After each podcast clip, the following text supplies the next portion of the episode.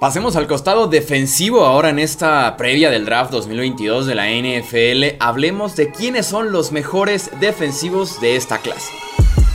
Hablemos de fútbol. Hablemos de fútbol. Noticias, análisis, opinión y debate de la NFL con el estilo de Hablemos de fútbol.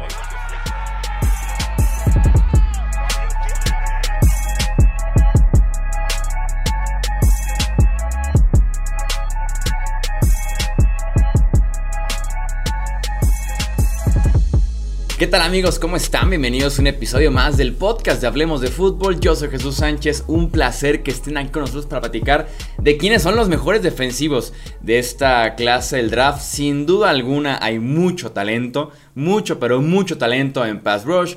Tenemos esquineros especiales, tenemos un safety de élite, así que tenemos un episodio muy, muy bueno por delante. Me acompaña nuevamente mi amigo Wilmar Chávez para poder comentar ahora eh, la clase defensiva en términos generales, el talento de élite que nos ofrece este draft 2022. Wilmar, bienvenido y nuevamente, por favor, descríbeme el talento defensivo en términos generales de esta clase.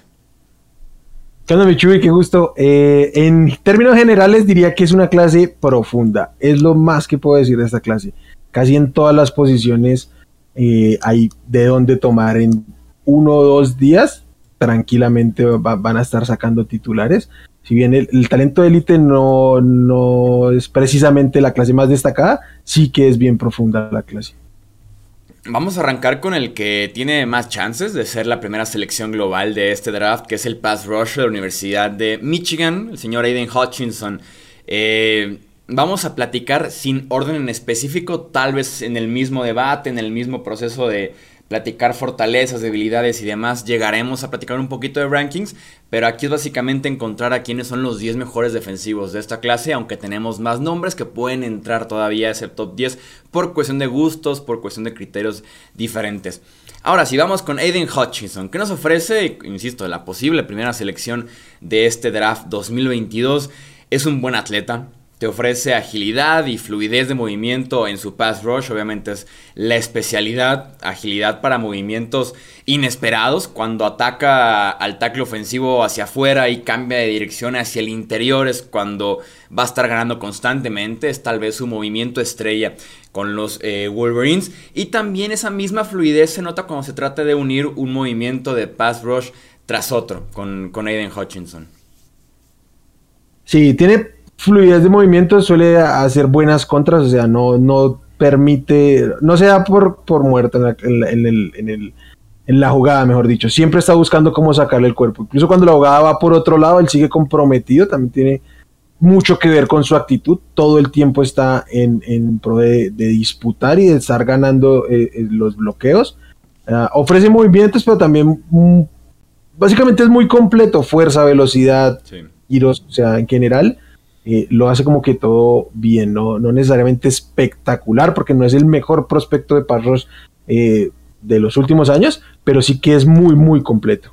Sí, recuerdo que salió el tema por ahí en un stream, creo que estábamos en Twitch platicando justamente de pass rushers generales y está por detrás de los Bosa, de los Chase Young, de Miles Garrett. En ese sentido, sí es el mejor tal vez prospecto de esta clase, pero tampoco llega a esos niveles tan desarrollados, ¿no? Con todo y que tiene, como dices tú, la agresividad, manos muy activas. Me gusta mucho que ve a través del bloqueo, puede ubicar rápidamente el ovoide.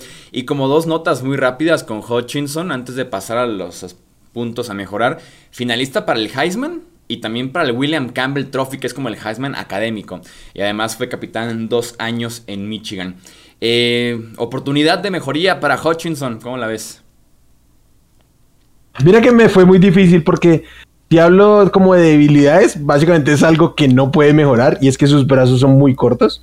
Casi de, la clase en general, de, todos los drafteables son los brazos más cortos y pues eso pues no lo puede mejorar ya a estas alturas de la vida, es imposible.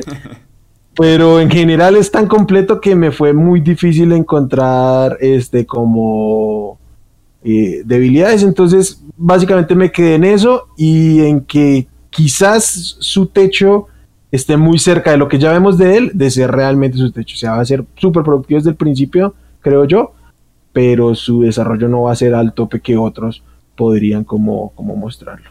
Como comparación de los brazos, aquí tenemos las estadísticas del Combine y mencionando por lo menos los primeros cuatro pass rushers de esta clase. Hablando en pulgadas, Aiden Hutchinson 32, un octavo, Trayvon Walker 35, un medio, Kayvon Thibodeau 33, un octavo y Jeremy Johnson 34. Entonces, sí, en efecto, entre los pass rushers de elite es el de los brazos eh, más pequeños, ¿no? Que eso le puede afectar en no tener tal vez el control sobre los tackles ofensivos eh, más largos. Sí, sí, de élite. Y me da también la impresión de que a veces es más esfuerzo y motor de lo que realmente es técnica en cuestión de ah. eh, movimientos. Y aparte, como dices, poco más se le puede agregar físicamente. Se da, la impresión de que llegó ya a su máximo realmente en temas de musculatura. Eh, Kayvon Thibodeau es tal vez el nombre que ha estado acompañando a Hutchinson probablemente desde el inicio de la temporada anterior como tal vez ese segundo mejor jugador defensivo de este draft o el segundo mejor pass rusher Sé que tú eres un poquito más fan de Thibodeau de lo que soy yo, ¿no? Sí, aunque he de decir que cuando empecé a meterme más de lleno al tape de esta clase, yo tenía muy claro a, a como el uno, pero mucho porque además viene siendo prospecto de cinco estrellas desde siempre, o sea, todo el tiempo. Y no ha decepcionado realmente, pero tampoco nunca dio el salto que quizás podríamos esperar. Entonces, en la medida en que fui viendo más y más a Hutchinson, más y más a Tío, terminé poniendo por encima a Hutchinson. Pero, pues nada, Tío es un prospecto, primero que todo, físico tremendo. O sea, físicamente está hecho para ser un, un Mantiene igual eh, el punto de gravedad muy bajito. O sea, sabe utilizar muy bien el cuerpo, se mueve muy bien, tiene un primer plazo increíble. ¿Cuál es el problema? Y sé que tú eres súper clavado con esto. No tiene movimientos. O sea, literal me preguntaste, dime un partido en que se saque a los tackles por movimientos y le dije, no lo hay. Y no estoy hablando de los partidos, no es que no haya partidos, es que no hay movimientos. No lo hace. Si no gana por velocidad, cuatro, por fuerza. Partidos. Llevaba ya como 4 o 5 partidos y dije, ¿en qué momento vamos a verle el típico swing move para quitarse de encima, que baje los brazos del tackle ofensivo, ganar el hombro por fuera? ¿En qué momento voy a verlo ganar una, un uno contra uno contra un tackle ofensivo, uno contra un tight end? Y te pregunté y en efecto la confirmación de que no había movimientos. No lo hay. O sea, sus, sus virtudes son otras. Y es su físico, su capacidad atlética y que a eso se le puede agregar eh, este, pues la técnica. Que creo que es yo la diferencia puntualmente que le veo con Hutchison. Hutchison ya tiene la, la técnica que creo puede adquirir y hasta ahí creo que va a llegar. En cambio, Thibodeau puede aprender la técnica y ahí va a tener la potencia de todo lo que puede hacer con el cuerpo. Entonces, por eso creo que siempre ha estado ahí el prospecto, el proyecto y, yo le tengo mucha fe a que se termine desarrollando. Es eso, la paciencia y sí se tiene que eh, desarrollar, ¿no?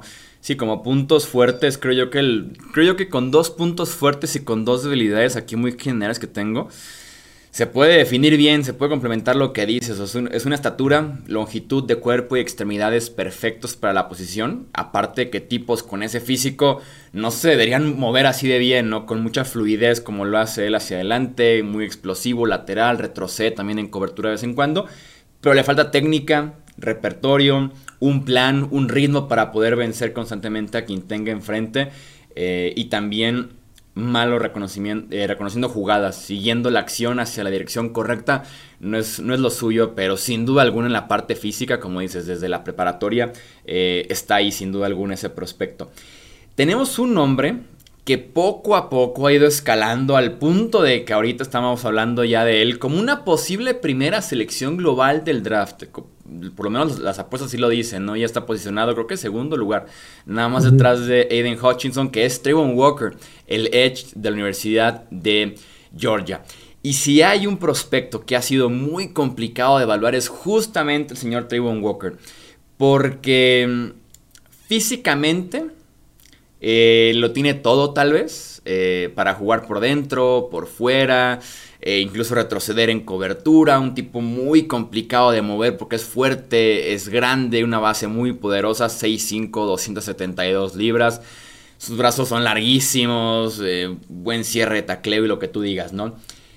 Pero esa es la parte física. Cuando ya lo evalúas en los partidos, en el día a día en Georgia, ves muy poco por parte de, Walker. El detalle es que tan es culpa del sistema de la universidad que le pedía muy poco o que tenía un rol poco espectacular, tal vez más bien aguantando el extremo en lugar de dejarlo libre para ir por el coreback, para perseguir al running back, para hacer una buena jugada, una jugada importante. ¿Qué tanto es eso? ¿Y qué tanto es que es un proyecto, que es un jugador que está muy lejos todavía de esa buena versión? ¿Y quién confía en, lo físico y deja de lado el tape? ¿Y quién va más bien a fijarse en la cinta del juego y va a ignorar un poquito la parte física? Porque además el combine lo rompió por completo Trayvon Walker para ese tamaño. Pues que finalmente el combine es el que descontrola todo este tema, ¿no? O sea, su, su combine es espectacular, como básicamente todos los defensivos de Georgia. Entonces, este, pues se descontrola esto. Yo debo decir que a mí me gusta el jugador, pero estoy súper fuera con esta narrativa, donde ya hoy había reportes que equipos lo tenían como el número uno en su, en su board, pero de lleno. Yo no lo veo porque además es un rush que no va contra el coreback, o sea, no es un tipo que te mete presión, es, es bueno en el juego terrestre, se lo pedía mucho el esquema. Es difícil que, le den la vuelta por fuera del tackle estando él ahí, porque, porque sí tiene la lateralidad para cerrar el hueco en el juego terrestre, incluso cuando, cuando son corebacks que tienen un poquito más de espacio. Entonces, sí, es, es así. Pero en, las jugadas de pase realmente no se, no se utilizaba para poner presión muchas veces bajaba en cobertura, que lo hace bien, tiene suficiente explosividad para, para hacerlo, pero es, muy difícil catalogar un Edge en el que no se utiliza, su producción es muy poquita, estaba muy, muy bien acompañado y ni así pudo realmente como que llenarse de capturas, estar comiendo de Jordan Davis que se, se ponían los dos eh, los dobles bloqueos y todo el tema de Monte Wyatt, que era el siguiente. O sea, era el tercero básicamente de esa línea defensiva y, ni así lograba separar lo suficiente para generar presión. Entonces, no, yo no, no puedo. Me, gusta como un proyecto casi de ronda de, tardío el primer día, pero, pero no, top 5 no lo veo de ninguna manera. Es curioso cómo esta debilidad de... Eh, juega en una defensiva muy cargada, aparece por todo el draft, ¿no? Aparece con los tackles defensivos de Georgia, con los edge de Georgia, con los linebackers de Georgia, porque va a aparecer por todos lados, ¿no? El, no es su culpa como tal, pero de alguna forma se benefician todos. Claro. Eh, qué complicado, qué complicado es dar con una, con una buena proyección, con una buena comparación. Sin duda alguna viene con un riesgo enorme, Walker, sobre todo es eso, ir por un edge en el top 3 del draft, que es donde por lo menos se espera que se vaya, que no llega al quarterback, que de momento está muy lejos de esa versión, que es buenísimo en el juego por tierra, pero en la NFL de hoy es un solo down. Ya segundo y tercer down, hasta cuarto down va a ser un, down aéreo. Eh, tiene todo físicamente, sin duda alguna. Por ahí comparaban mucho a Walker, no tanto como jugador, sino en el caso con Daniel Hunter, que con LSU estaba todo el físico ahí, simplemente nunca terminó de explotar y nunca fue terminado de ser utilizado bien. Entonces, por ahí puede ser, porque sí, en, eh, en la habilidad atlética, movimientos, fluidez, brazos largos, la fuerza, la base tan poderosa que tiene, todo, todo está ahí. Eh, falta ver el pass rush, falta ver el pass rush con Trevon Walker. Vámonos de un liniero defensivo de Georgia a otro. Dejamos por un momento los Edge. Vámonos con los tackles defensivos. Y son dos de Georgia, los dos que se espera que se vayan en el top 20. Orden, tal vez cuestión de gustos, cuestión de criterio lo que estés buscando. Arranquemos con Devonte Wyatt el tackle defensivo menos famoso, menos conocido de Georgia, pero que tal vez pudiera ser el mejor de los dos, ¿no? Porque es el menos mediático, es el que no corre no sé en cuántos segundos las 40 yardas pesando 340 libras. Devonte Wyatt es más bien el tipo explosivo en su arranque, ¿no? Es de los mejores primeros pasos, creo yo, en toda esta clase de tackles defensivos del draft. Ataca fuerte el espacio entre guardia y tackle, centro y guardia, y por ahí puede llegar muy temprano eh, al coreback, utiliza bien sus brazos para bajarlos de rival, liberarse del bloqueo, es como su movimiento especial, su insignia en ese sentido. Buena persecución del ovoide, tiene muchísima entrega en ese sentido y también puede sostener la posición en el juego terrestre si así, si así se le pide eh, con los Bulldogs. Eh, sí, de acuerdo. no, corre en ese en esa velocidad con 340 yardas porque no pesa 40, 340 yardas, pero es más rápido que... Libras. Eh, libras, perdón, que, Jordan Davis. Es para cómo se mueve con el peso que tiene, aunque no sea el mastodonte que es el otro, se mueve muy bien para el peso que tiene. Y logra encontrar fácil los gaps para ir hacia adelante. Eh, es relativamente productivo, aunque no es el mejor finalizador para la cantidad de presiones que tiene. Este, no tiene tantos sacks, apenas acumula 5 sacks en, su carrera, pero todo el tiempo está metido en el backfield porque todo el tiempo está generando presión, eh, haciendo eh, que el, que el coreback lance bajo presión, que se tenga que escapar, este, tacleando a los corredores eh, detrás del backfield. O sea, sí es muy productivo, todo el tiempo está ahí, pero lo mismo. O sea, los números no terminan de estar por un tema de la cantidad de bocas que hay que alimentar ahí. yo creo que sobre todo la versatilidad, porque su prioridad es, ir hacia adelante hacia el coreback, pero también defiende muy bien la, la, carrera, es lo que le da un caso para ser el, el, liniero interior como más importante de la clase. Tal vez con Wyatt también un aspecto por ahí que me brincó viéndolo. Juega más pequeño de lo que pesa, ¿no? O sea, lo, lo ves jugando y dices, este tipo debe estar tal vez en los 290 y tantos, ¿no? Y no, está en los 305. Eh, pudiera tal vez jugar un poquito más físico, eh, sostenerse un poquito mejor eh, con ese peso.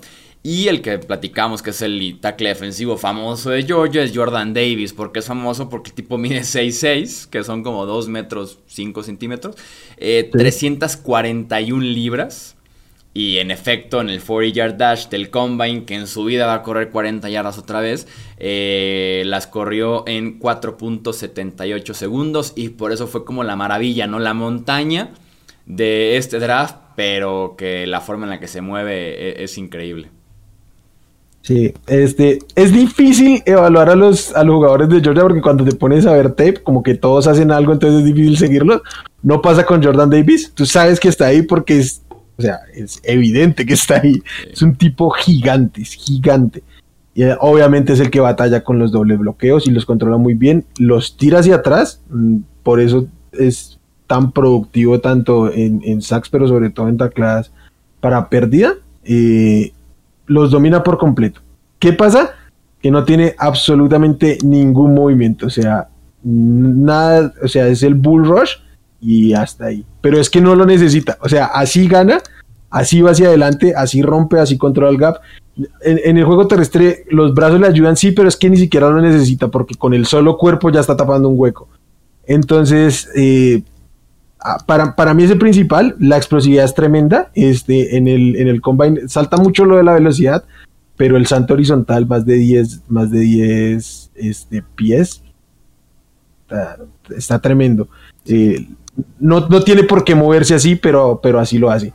Tiene un problema, un serio problema, y es que no puedo jugar tres downs, pero no que no puedo jugar los tres downs de, una serie ofensiva, es que no puedo jugar tres downs seguidos, porque la capacidad aeróbica no le da, o sea, se funde la resistencia, la estamina, como le, lo, quieran llamar, es eh, no tanto en 2021, pero en 2020 tú lo veías en, que salía del campo no a tomar aire, sino a tomar literalmente oxígeno de una pipeta.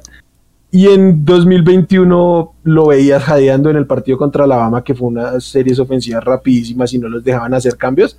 Lo veías jadeando llegando a la línea que ya no podía del esfuerzo físico. Sí, y por lo mismo una combinación, creo yo, que, van a ir de la mano es monitorear su peso. Ahorita está en 3.41, pero me queda claro que son de esos jugadores que en el off-season tal vez tendrás que estar encima de ellos para que no te llegue en junio pesando ya 350, 360 libras, porque de nada te va a servir. Se entiende que su rol puede ser el de atraer dobles bloqueos y que ni entre dos lo pueden mover y que por lo mismo puede liberar por diseño el blitz de linebacker que está atrás de él, con una asignación muy clara de sostener el centro la defensiva y lo puede hacer, pero tampoco se trata de que llegue pesando lo más, más posible, ¿no? Eh, y si comparas exactamente el tema de los snaps, nada que ver, o sea, nada que ver la cantidad de snaps que registra Jordan Davis en los últimos dos años comparado con simplemente el resto de la, de la clase de tackles defensivos aquí en este draft, ¿no? En 2020... qué pena antes de que termine. Ni siquiera solo con la clase, porque es normal, hay más talento en Georgia y rotan más. Sino que es que Devonte Wyatt le saca casi 100 snaps en 2021. Sí, totalmente. Eh, los números para, para, comparar aquí con de Jordan Davis son 230 snaps en 2020 y 378 snaps en 2021. Eh, la mayoría de los tackles defensivos del draft están en los 400 o hasta 500 eh, snaps por la temporada. Y en efecto, en el caso de eh, Devontae Wyatt, tiene 400 snaps en 2020 y 423 snaps en 2021. Entonces, sumados, tiene como 300 snaps más en las últimas dos temporadas. Wyatt, un poco más versátil en ese sentido. pero sí, mucho tiene que ver el tema del peso, el tema de la condición física. Es un humano como pocos en la, en la Tierra, con ese tamaño y habilidad. Pero vamos viendo, porque en efecto, para un tipo con su poder ves muy poco pass rush. Eh, la misma estatura le puede jugar en contra de jugar tan vertical en ocasiones que le cede el control al liniero ofensivo. Pero sin duda alguna vas a encontrar a pocos jugadores como él. Eh, como paréntesis, aquí en nuestro top, ¿a quién tienes tú en los rankings primeros? ¿A Devonte Wyatt o a Jordan Davis? A Jordan Davis, pero me imagino que va a tener que ver con el esquema y con las preferencias de cada equipo. Va a estar muy variado en los boards.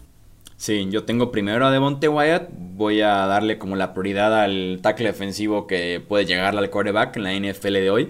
Y sí me queda claro que para definir quién va a ser el primero en ser tomado en el draft, va a tener que ser el gusto de, de cada equipo, ¿no? Que es lo que estás buscando de forma muy, muy específica.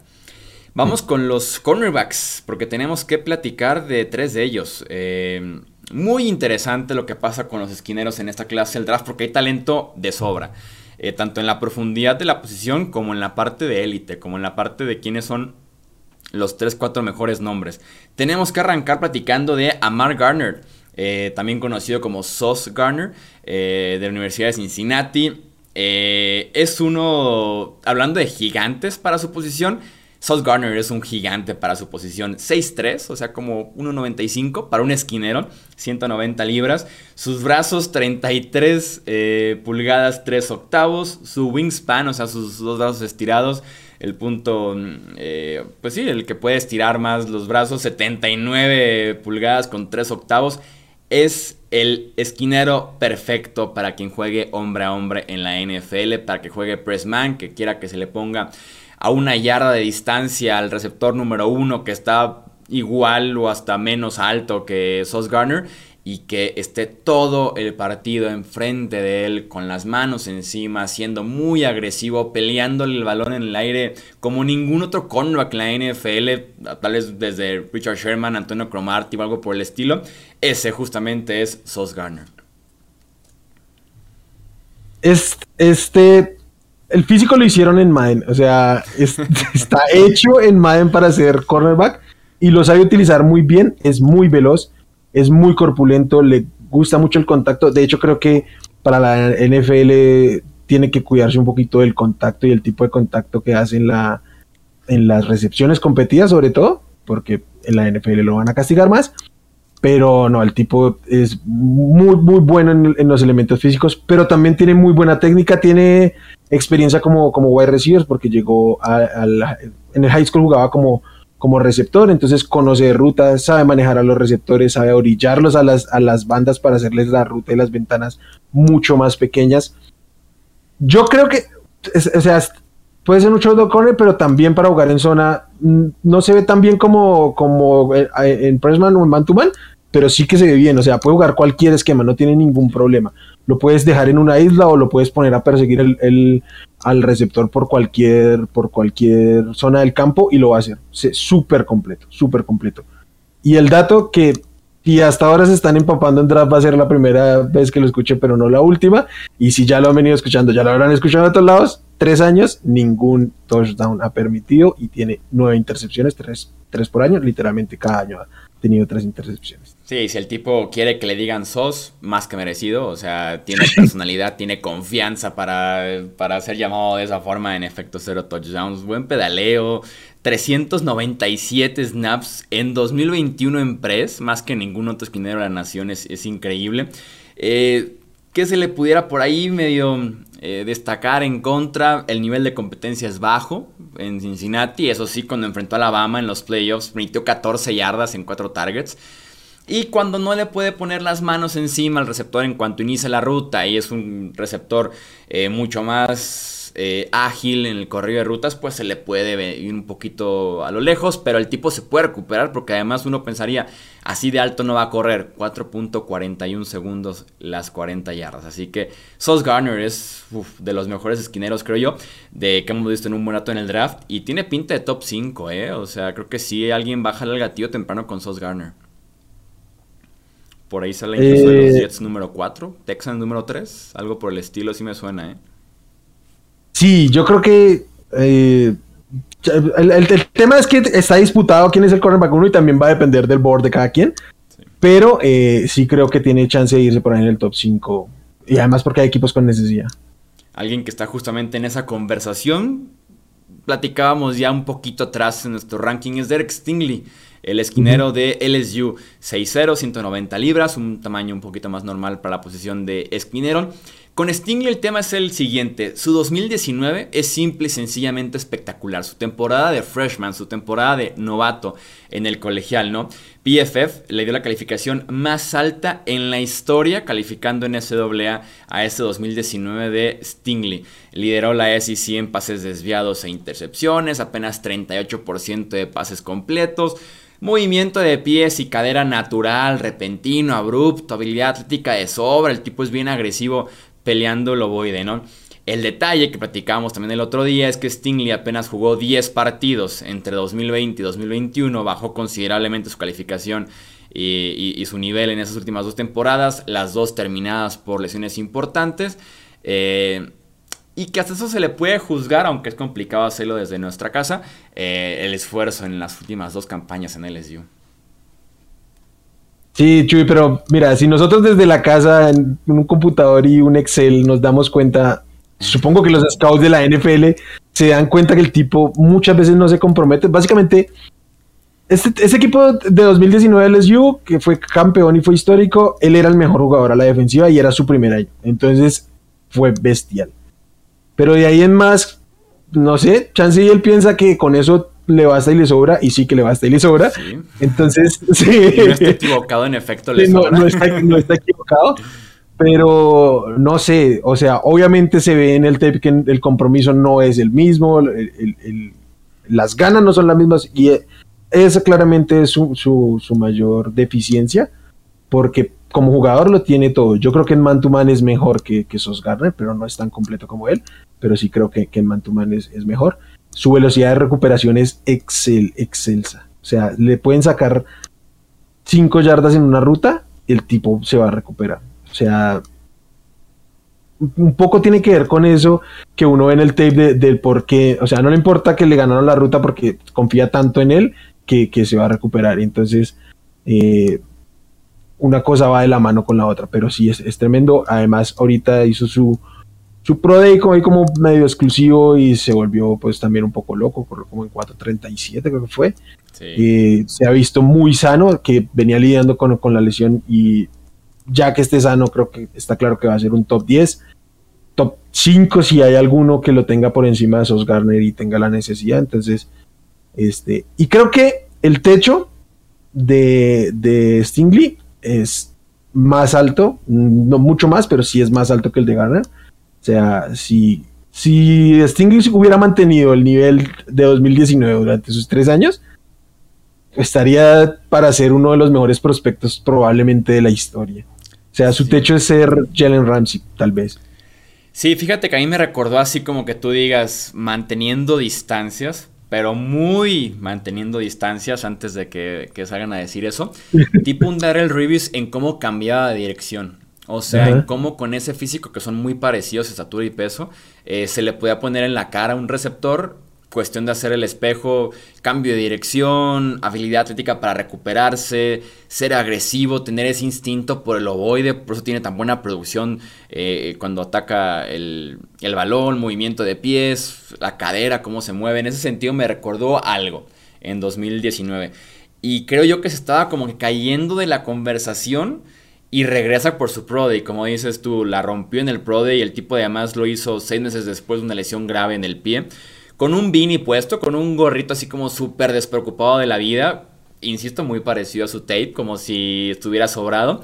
eh, y puso números increíbles en todos los sentidos, vertical, horizontal, 40 yard dash, las primeras 10 yardas, en todo la rompió eh, Stingley. Y también aquí creo yo va a ser de gustos. Sí me queda claro que en mis rankings por lo menos tengo a Sos Gunner por arriba de Derek Stingley. Incluso tengo a Otto Esquinero por arriba de Derek Stingley, pero no me sorprendería que fue el primero seleccionado del draft. Creo que por ahí se puede enamorar a alguien y si pueden palomear esos riesgos que hablan con él personalmente o con gente de LSU, adelante con Stingley. De acuerdo. Platicamos de Kyle Hamilton, el que para algunos es el mejor prospecto de este draft, el safety de Notre Dame, otro que está creado en un laboratorio, es ¿eh? 6'4 para un safety, 220 libras. Eh, platícanos de que para algunos, insisto, es el mejor prospecto de este draft 2022. Yo de esos. Este, para mí es el número uno de, todo el draft. Es, es, mi número uno. De hecho, lo tengo en, en, el Big Board, lo tengo como número uno. Más allá de que entiendo que por este valor posicional elegiría a otros antes, pero por talento puro y lo tomaría. Este tipo puede jugar fuera de la línea defensiva.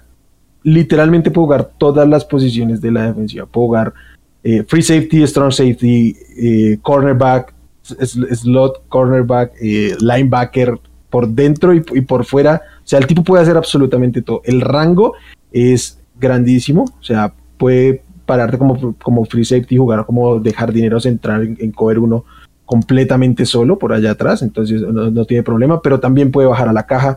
Reconoce muy bien las jugadas terrestres y baja a, cerrarlas.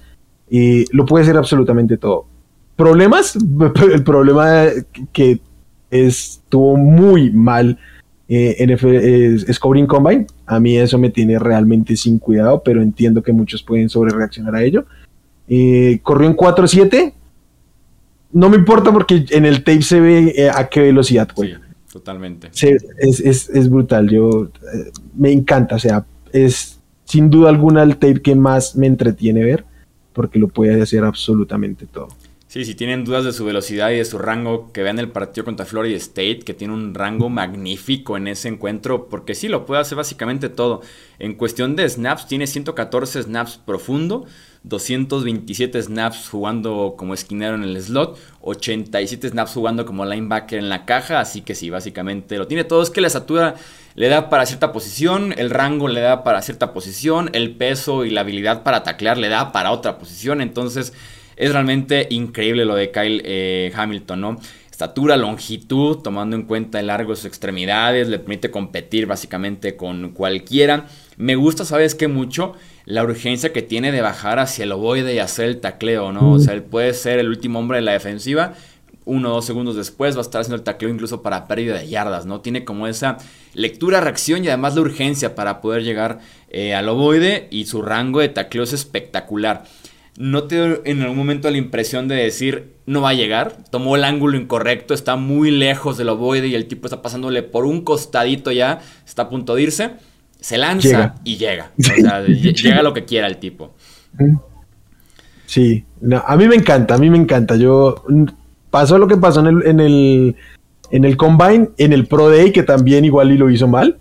Eh, y yo en ningún momento lo bajé y no me voy a bajar de ese barco porque lo que yo he visto de él en juego, y se ha visto desde juegos de 2019, ya era así de dominante en su, en su temporada de, freshman, entonces yo estoy súper en, el barco de Kyle Hamilton. Si dan un, un, pick top 3 por él, creo que está muy bien pago pese a ser un C. Eh, no hay experiencia en el uno contra uno, digo, tiene el físico para cubrir al Titan que él quiera, ¿no? A los Darren Waller, Mark Andrews, pero lo hizo muy poco en Notre Dame, entonces pues, vamos viendo si en la NFL lo puede hacer deberían, por cómo se mueve y por cómo eh, tiene ese físico. Eh, para cerrar con este top 9, hablemos del que en el consenso pudiera ser el mejor linebacker de esta clase, que es Devin Lloyd de Utah. Pero no soy nada fan, ¿eh? O sea, me dejó una muy mala sensación ver a Devin Lloyd y yo no lo tengo como mejor linebacker. ¿Lloyd es tu mejor linebacker? Eh, sí, Mm. Pero tengo problemas con la posición para, empezar, o sea. Sí. O sea. En general, linebacker no te gusta en este draft. Sí me gusta, pero no creo que haya un linebacker de élite. O sea, creo que es una, clase profunda en el que hasta los linebackers de tercer, incluso eh, cuarta ronda, pueden tener buen valor. Ah, me pero a lo que iba con el linebacker es que pues son linebackers, o sea, ya vamos llegando aquí es casi el running back de la, de la defensiva. Cada vez hay menos eh, formaciones con, con, tres y con dos linebackers, entonces empieza a perder valor posicional y, y entonces empezamos. ¿Por qué me gusta Devin Lloyd? Porque es el que más capacidades tiene en, el, en, el, en la cobertura. O sea, creo que a estas alturas de, de la vida, en, en, este momento de la NFL, el linebacker tiene que jugar cobertura. Y el otro que es, que es es, es, más dado a jugar un linebacker clásico de, de, sí. de, fuerza, de tacleo y eso. Entonces, Devin Lloyd me parece el uno eh, por eso, porque puede bajar en cobertura.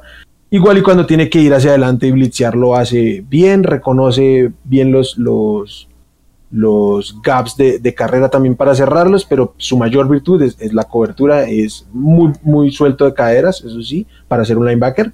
Eh, creo que le puede competir no a los tight ends de élite, pero sí a, ciertos tight ends de, de, la NFL.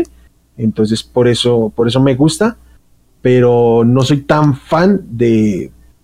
No sé, no, no, no sé si entra en un top 10 para mí. Sí, no, definitivamente no, ¿eh? Yo creo que viendo la cinta de Devin Lloyd no me dejaría cómodo tomándolo en el top 15 del draft, por ejemplo. Creo que no es creo que nunca lo vi dominar, o sea, no vi como un partido que dijera es un superatleta, el tipo está listo para ser ese jugador especial en el centro, una defensiva, creo que no.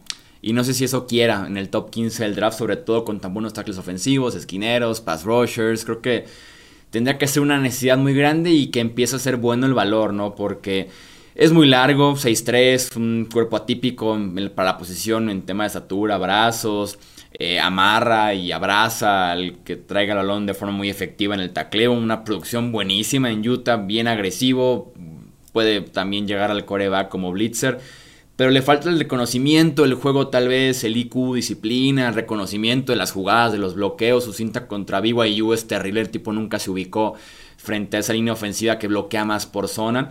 Eh, por ahí PFF tiene una estadística que falló el 13% de sus intentos de tacleo en su carrera uh -huh. en Utah. Entonces, es incómodo, creo yo, el caso de Devin Lloyd.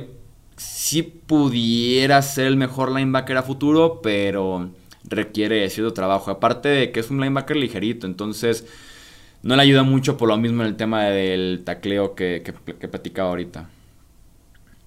Sí, es, es, estoy de acuerdo. O sea, y lo, lo, otro, yo creo que a lo largo de estos capítulos de draft voy a ser muy insistente con el tema. Eh, es clase 2017, un tipo que ya ha estado cinco años en la universidad, cuatro años jugando de manera constante. Yo espero que domine, domine realmente su competencia uh, y, no, lo veo, o sea, no se termina de ver en el tape. Entonces, eh, por eso no termino de ser tan, tan fan de, de, de, Devin, de Devin Lloyd, aunque sí es mi uno. Creo que la clase es suficientemente profunda para encontrarte un buen linebacker en, en ronda 2, por ejemplo. Ronda 3 incluso. Y no Tenemos cuatro nombres para platicar y, cerrar este episodio, pues platicamos de una vez de otro linebacker, de Nakobe Dean, el linebacker de Georgia. Muy diferente en físico, él mide 5'11, o sea, todo lo contrario a lo largo que puede ser Devin Lloyd.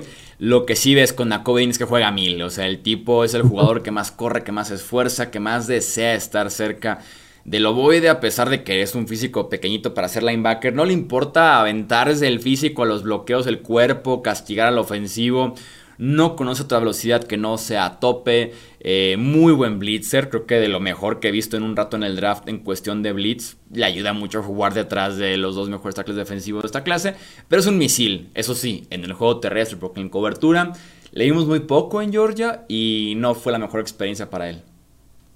Pero yo creo que lo puede hacer bien en la medida en que empiece a tener reps. Este, y aquí sí tiene la ventaja de que es un tipo muy joven, con eh, la suficiente eh, experiencia para desarrollarse y decir, puede mejorar en este aspecto. Eh, además, porque no lo hace en cobertura, pero sí que se le han visto buenos cambios de dirección, buena, buen manejo de pies, cintura lo suficientemente flexible como para decir, en el momento en que lo pongan a perseguir un, un va a tener las armas físicas para hacerlo, ya no más es que le den repeticiones y que le den la técnica para para poder desenvolverse en ese aspecto. Eh, creo que por temas de, la capacidad atlética eso, es el que más potencial tiene. O si lo hablamos de aquí a 10 años, es probable que él tenga más opción de ser un linebacker de élite, de, haber tenido una carrera de all Pro que, que, que Devin Lloyd, aunque Devin Lloyd está un poquito más listo para jugar ahorita. Entonces creo que por ahí van como las diferencias. Y lo que decías hace un rato, con Georgia tenemos el problema de juzgarlos individualmente a través de un colectivo. No son solo los dos, tres linieros defensivos que tiene por delante, sino que sus dos compañeros de, posición de linebacker eh, son bastante buenos, no al nivel de él, pero son bastante buenos.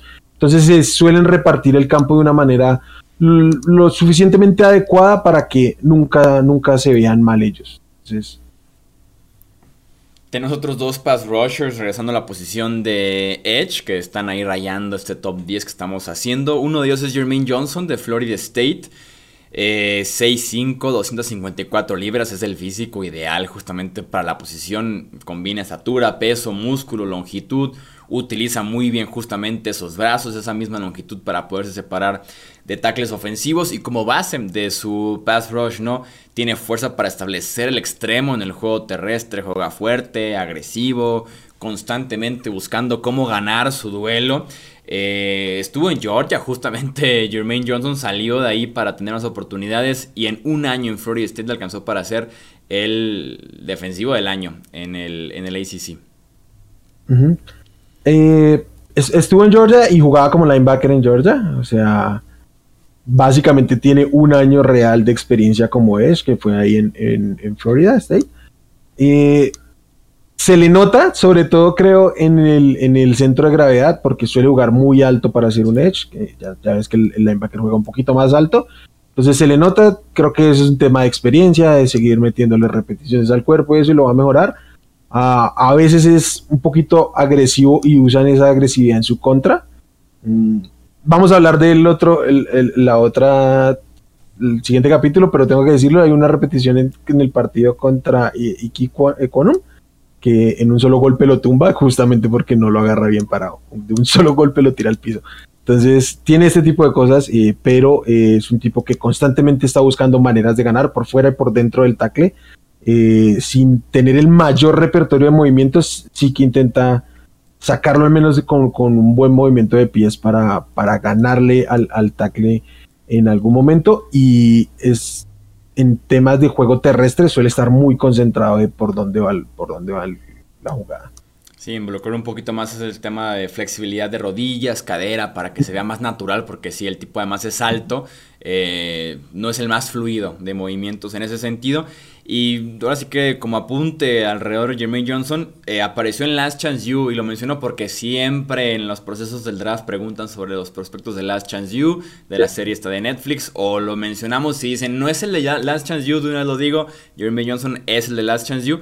Él salió en la temporada con Indy, con Independence Community College, ahí salió Jermaine Johnson por si lo quieren ir a ver. Eh, porque van a preguntar, te lo aseguro. y tenemos otro pass rusher que es George Karlaftis, que por ahí me platicabas que era de tus favoritos. George Karlaftis es mi Edge 3 de la clase. Uh. Eh, eh, me encanta. Ese es mi mm. Jermaine Johnson, para que quede claro, mi Edge número 3, por cierto. Ok. y, mi, ah, bueno, un poquito de contexto. Primero, es griego. Este, llegó a, a los 13 años y a Estados Unidos a, pues a vivir y ahí fue que conoció el fútbol americano. Mm, que tiene es un bull rush, o sea, su juego se basa básicamente en eso, pero sus manos son un deleite, o sea, tiene un golpe tremendo que tú cuando ves Dave dice que golpazo le metió, casi que lo sientes cuando estás viendo.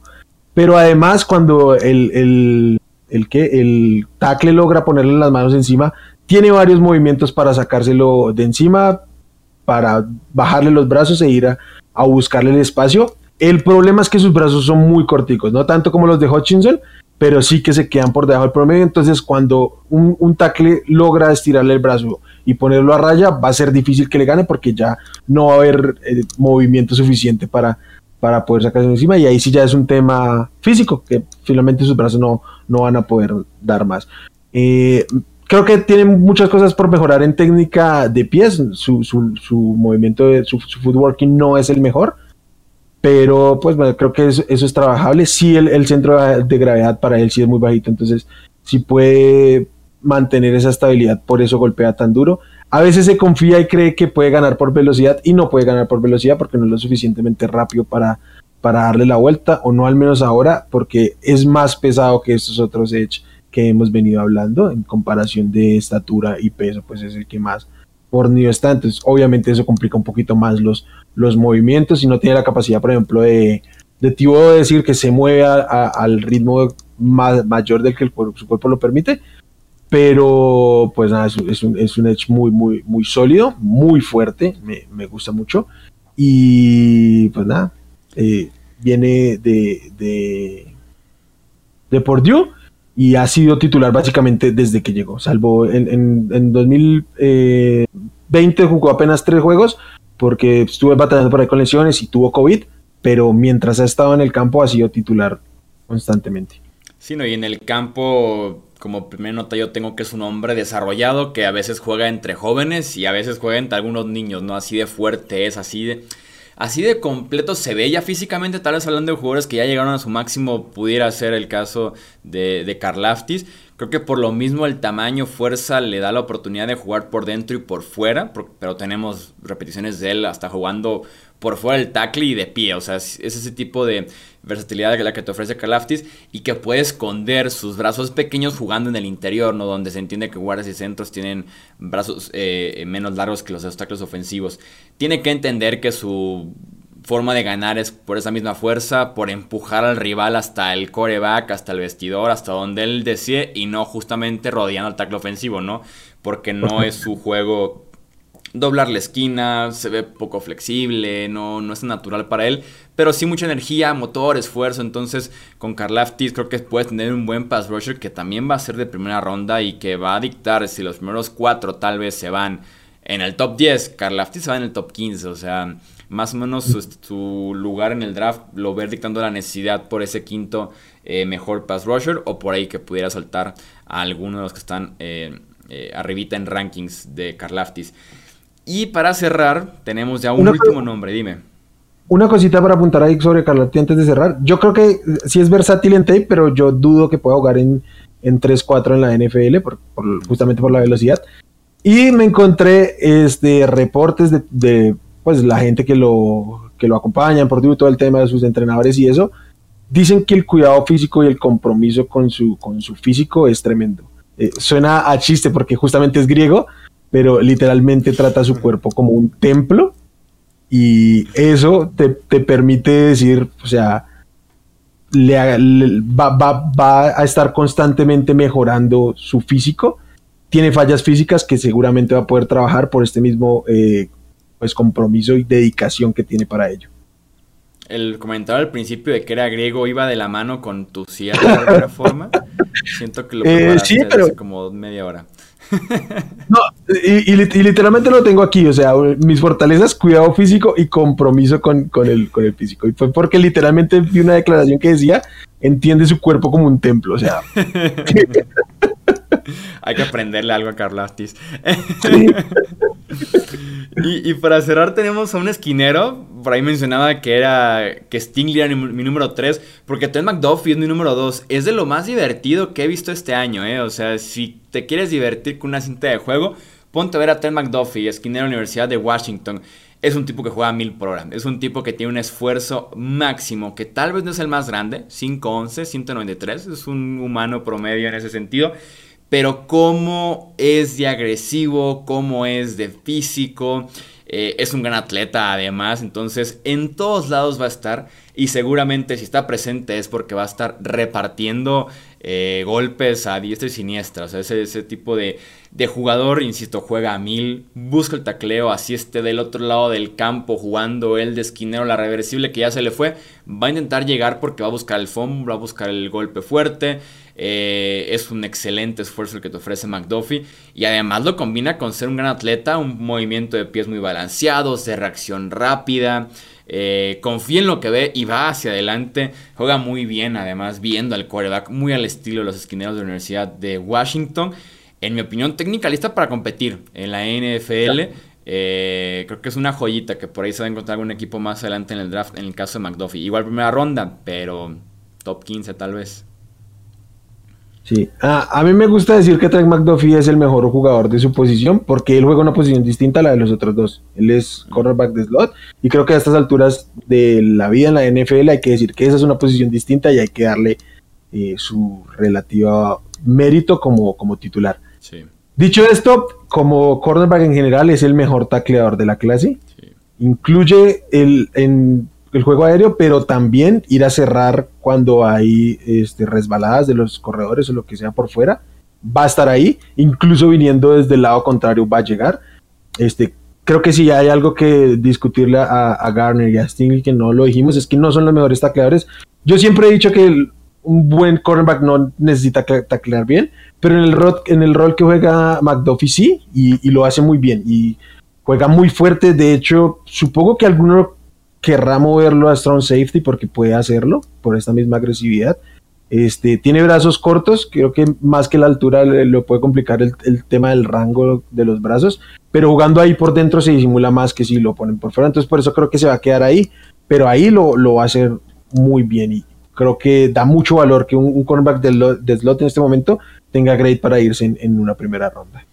Y aparte con McDuffie, si alguien quiere un esquinero en zona, creo que es el mejor de los tres también en ese, en ese sentido, ¿no? En retroceder, cobertura 3, ojos al coreback, está al pendiente de lo que pasa enfrente de él. McDuffie es el hombre, es, el hombre para poder jugar esa cobertura 3. también tiene estadísticas increíbles, ¿no? En 2021 permitió apenas 111 yardas en 700 snaps. En 2020 permitió 52 yardas, así de bueno es. Eso sí, por lo mismo de que mide 5'11, casi no tiene producción en temas de buscar intercepciones, de buscar eh, desviar pases. vamos a notar muy poquito en ese sentido. Tiene cero intercepciones en las últimas dos temporadas en Washington, pero te complementa con un montón de cosas. A mí me encanta eh, McDuffie en esta clase del draft. Eh, vámonos entonces hasta aquí dejamos algún comentario que tienes que hacer sobre los defensivos de esta clase.